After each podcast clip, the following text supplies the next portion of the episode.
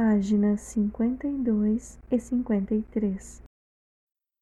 Não é possível que eu volte à Terra em nenhuma forma, nem como criança, que não poderia conter as minhas poderosas vibrações, nem como um ser celestial, pois as multidões não poderiam me ver.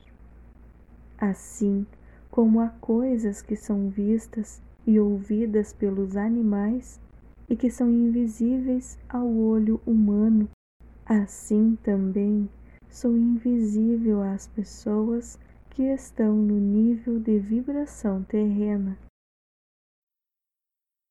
Portanto, tive que preparar a mente de uma alma evoluída que assumiu a forma humana para trazer minha mensagem à Terra.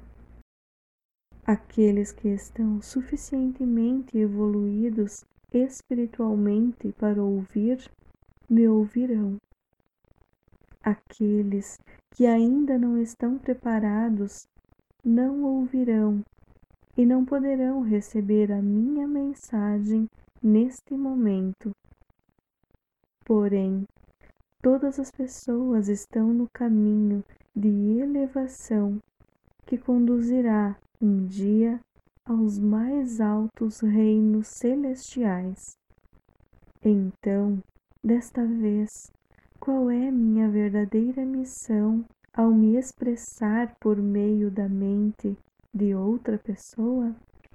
É o de tentar torná-lo plenamente consciente de como o seu universo foi trazido à existência e à manifestação visível.